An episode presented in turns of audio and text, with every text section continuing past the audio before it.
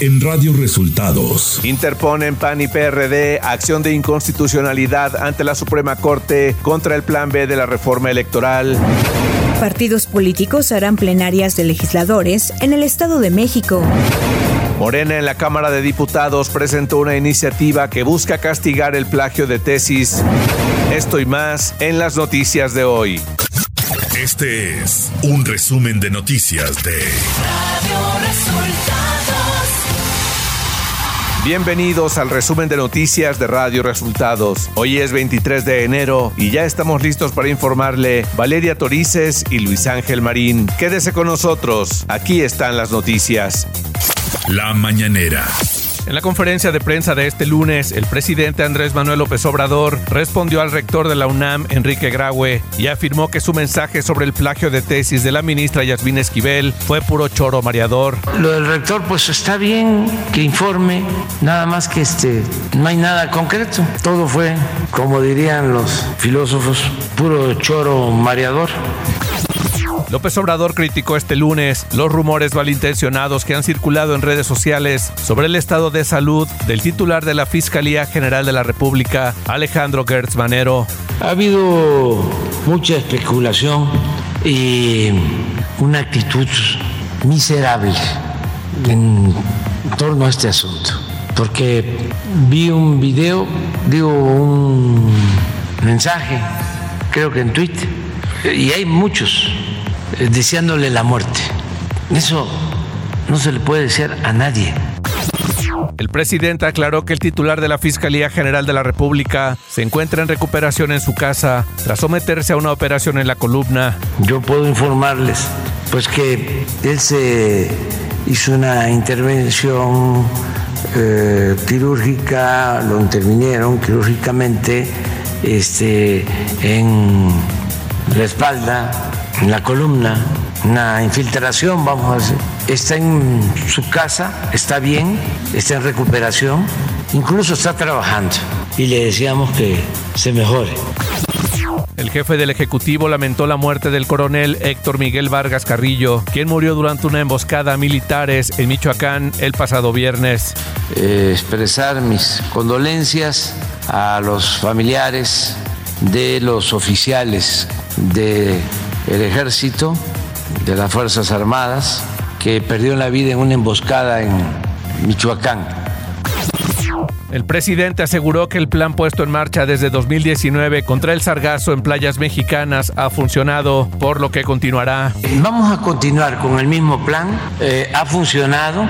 Yo recuerdo que cuando iniciaba el gobierno en el 19, estaban muy preocupados los del sector turístico.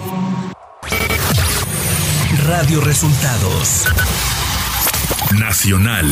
Los partidos Acción Nacional y de la Revolución Democrática interpusieron la mañana de este lunes una acción de inconstitucionalidad ante la Suprema Corte de Justicia de la Nación en contra del plan B electoral del presidente Andrés Manuel López Obrador. El líder nacional del PRD, Jesús Zambrano, dijo que se busca se invaliden dos leyes que están impugnando.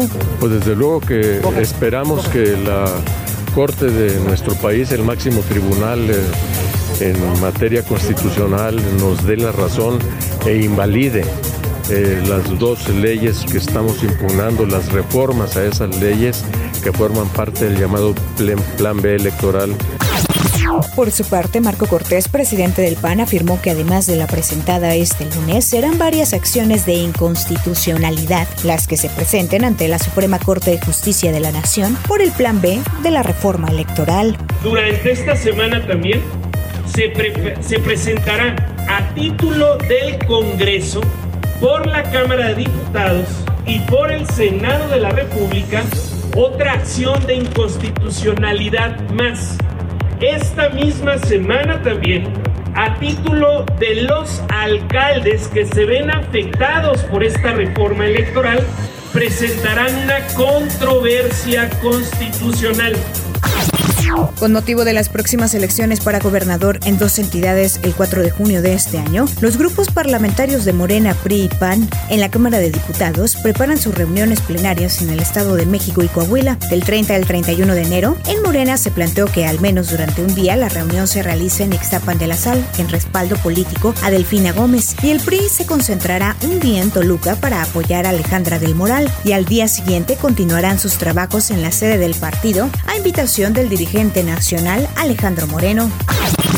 El ex titular de la Unidad de Inteligencia Financiera y actual funcionario del gobierno de Hidalgo, Santiago Nieto, anunció que se unirá a la campaña al interior de Morena a favor del titular de la Secretaría de Relaciones Exteriores, Marcelo Ebrard, por la candidatura a la presidencia de la República para las elecciones de 2024 luego de que los futbolistas Giovanni Dos Santos, Miguel Ayun y Braulio Luna difundieron videos en los que saludan al secretario de Gobernación, Adán Augusto López, el tabasqueño lamentó que sus publicaciones les hayan generado ataques. Por medio de redes sociales, el titular de la Secretaría de Gobernación expresó este domingo que el momento ahora es de México y de concentrarnos en seguir trabajando por lo que nos une.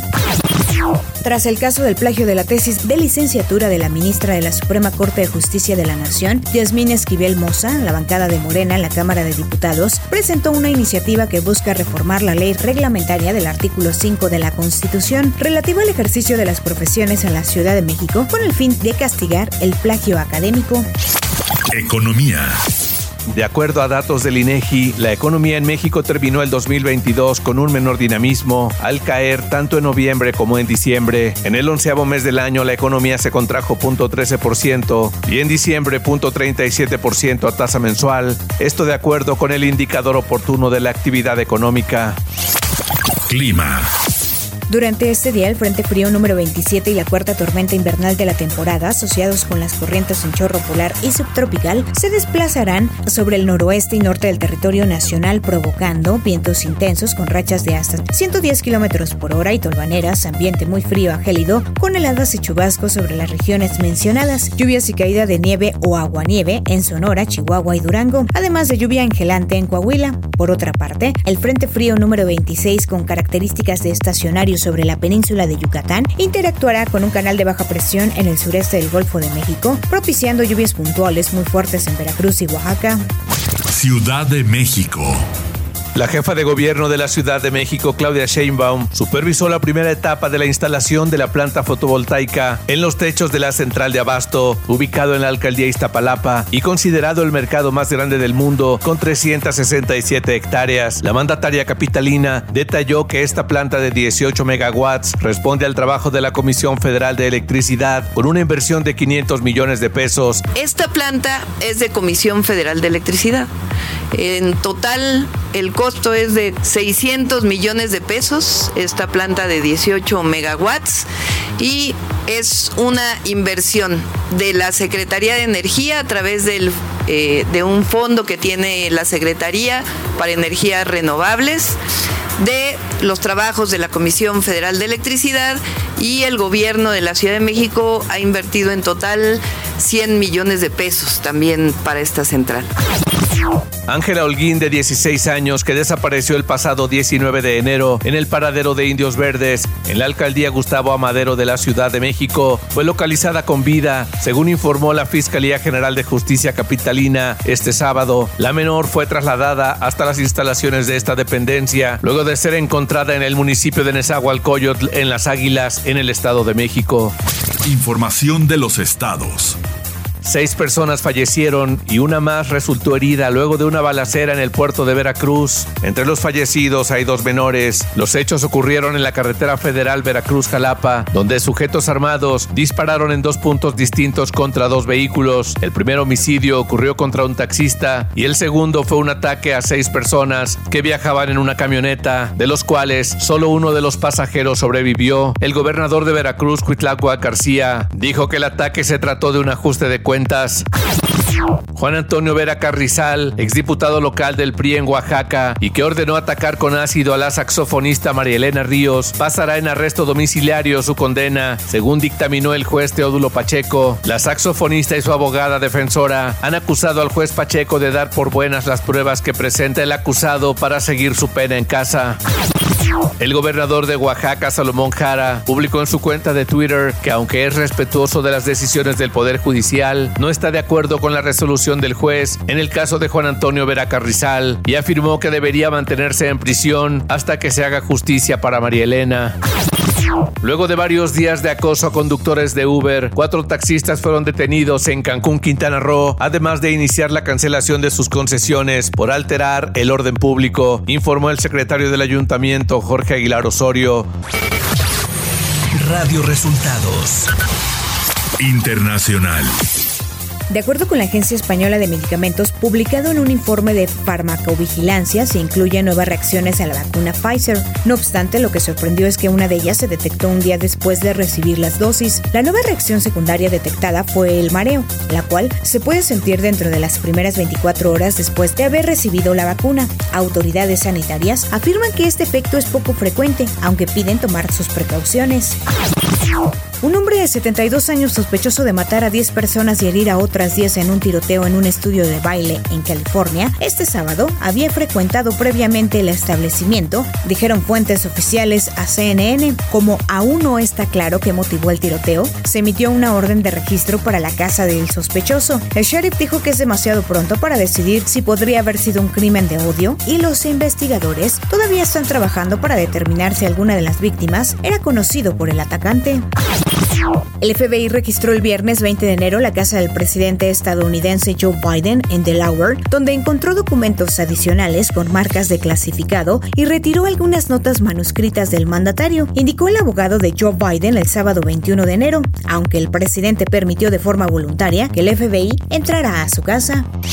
Tecnología.